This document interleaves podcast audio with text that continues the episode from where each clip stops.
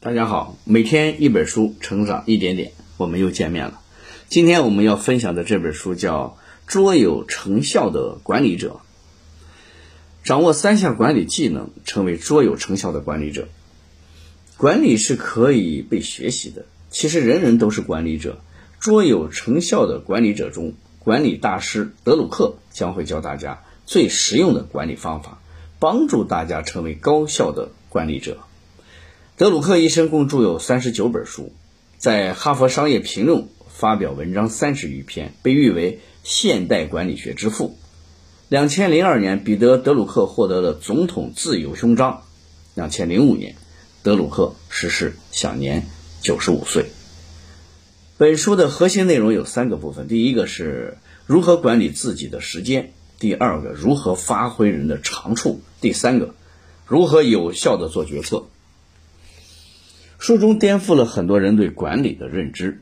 他告诉读者，不是只有管理别人的人才称得上管理者，不管你是知识的工作者、职业经理还是专业人员，只要你所在的职位在工作中需要做出影响整体绩效或成果的决策，那么你就是一位管理者。哪怕你没有下属，你也要学会管理自己的工作，而且要让工作进行的卓有成效。很多人呢会在心中疑问：到底什么性格的人才能成为管理者呢？对于这个问题，德鲁克也通过他的管理咨询经历给出了一个真相。答案是不存在高效能的性格，管理是一门科学，任何人都可以通过刻意训练来学会它。你不需要改变你的性格，你可以活泼幽默的，你也可以沉默寡言。你也不用担心自己的身材是怎么样的，不论高矮胖瘦，无论男女，只要经过训练，都能在职场中成为优秀的管理者。接下来，我们将从如何管理自己的时间、如何发挥人的长处、如何有效的做决策三个方面讲解这本书的内容。首先呢，我们看看如何管理自己的时间。说起高效工作。很多人的第一反应是规划工作内容，制定工作计划，但最后会发现，计划只是想象的美好状态罢了，很少能够真实的实现。而有效的管理者并不是一开始就着手于工作，他们一般会从时间安排上着手。他们不是计划每段时间要怎么用，而是先弄清楚自己的时间都用在了什么地方。管理自己的时间具体分为三个步骤。第一步是记录自己的时间损耗。记录时间最需要注意的一点是，必须在处理某一项工作的时候进行记录，不要在事后凭着回忆补记。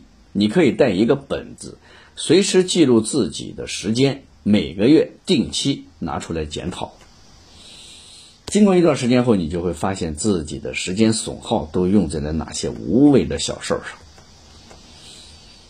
第二步是做系统性的时间管理，我们要将非生产性的浪费时间的活动找出来，然后将这类工作从时间表上删除掉。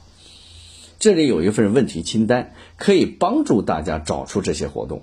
你可以问自己：这件事儿如果不做，会有什么影响？答案如果是没什么影响，那么这件事就可以不用做了。你接着可以问有哪些活动是可以由别人代为参加又不影响效果的？如果发现有，那么这类活动也可以删除了。最后一个问题比较难发现，就是你可以问问你的下属或者同事：我常做哪些浪费你们时间又不产生效率的事儿呢？如果对方告诉你，你就改进团队的效率，尤其是他告诉你的这些事儿。当你解决了所有问题时，就可以进入第三步：统一安排可以自由支配的时间。大家不要被碎片化的时间概念所蒙蔽。每天花十分钟做一件事儿，和抽出一天的某段时间做一件事的效果是完全不同的。合理预估自己的自由时间，集中时间来处理重要的事项，才是更高效的工作方法。讲到这儿呢，如何管理自己的时间就讲完了。接下来呢，我们要继续讲解第二个核心的内容，就是如何发挥人的长处。发挥人的长处，其实一共分为三个层面。第一个层面是发挥自己的长处。有的人做事呢，需要先计划，经过周密的通盘思考后才能行动；有的人做事事先定几个简单的要点，然后就先行动了再说。自己的习惯只有自己最清楚，但是这都没有对和错。有效的管理者会顺应自己的性格特点，不会勉强自己。第二个层面是管理自己的上级，下属和上级其实是互相成就的关系，因此下属也要帮助上级发挥他的长处。工作时不能唯命是从。如果遇到有分歧的情况，应该从正确的事情着手，用上级能够接受的方式给他提出建议。有效的管理者会思考我的上级究竟能做些什么，他曾有过什么成就，要使他发挥长处，他还需要什么？我们还需要完成什么？至于上级的缺点，就不是自己要关注的重点了。第三个层面是管理其他协作对象。有效的管理者从来不问这个人能跟我合得来吗？相反，他们问的是他贡献了什么。与人协作时，他们也从来不问这个人不能做什么，他们会问的是他能做些什么。优秀的管理者在选择合作对象的时候都是很苛刻的，他们一定会选择在某一方面有所长的人。而不是在各个方面都过得去的人。一个管理者如果只会把目光放在别人的缺点上，不能发掘人的长处，并且想办法使同事长处发挥作用，那么他肯定无法完成组织安排的任务。